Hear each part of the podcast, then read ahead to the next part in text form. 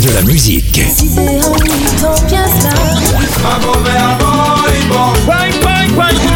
Et des infos. Elle chantera jusqu'à ses 99 ans. Double disque d'or pour son premier album solo. C'est VSM Radio.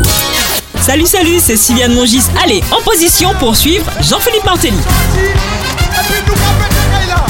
Musicien et chanteur du groupe Cassav, né en 58 en Martinique, c'est avec le guitariste Simon Jural du groupe Opération 78 que Pipo s'est révélé au grand public. Foutoubelle ou Timothée, deux tubes qu'il a interprétés au sein de ce groupe. Quelques années plus tard, la rencontre avec Pierre-Édouard Decimus confirme son talent. Il intègre le groupe Qui, une présélection avant la grande aventure Cassav. En 81, il est choisi, on lui confie quelques tubes comme Calculé ou Sans fossé. De concert en concert, le chanteur trouve ses marques et tout en poursuivant l'épopée Cassav, il se forge une carrière solo. Son premier album, un succès phénoménal grâce à la chanson Soliticoque.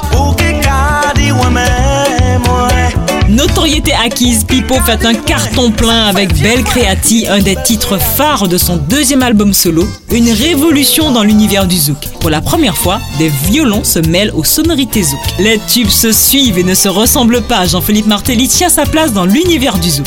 Dien Dien, La Priadoulé, Si c'est Hélicoptère sont des tubes en or.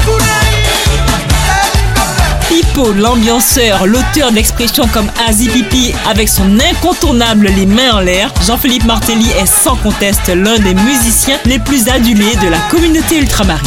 C'était un Azi Pipi avec notre Pipo international Jean-Philippe Martelly. De la musique.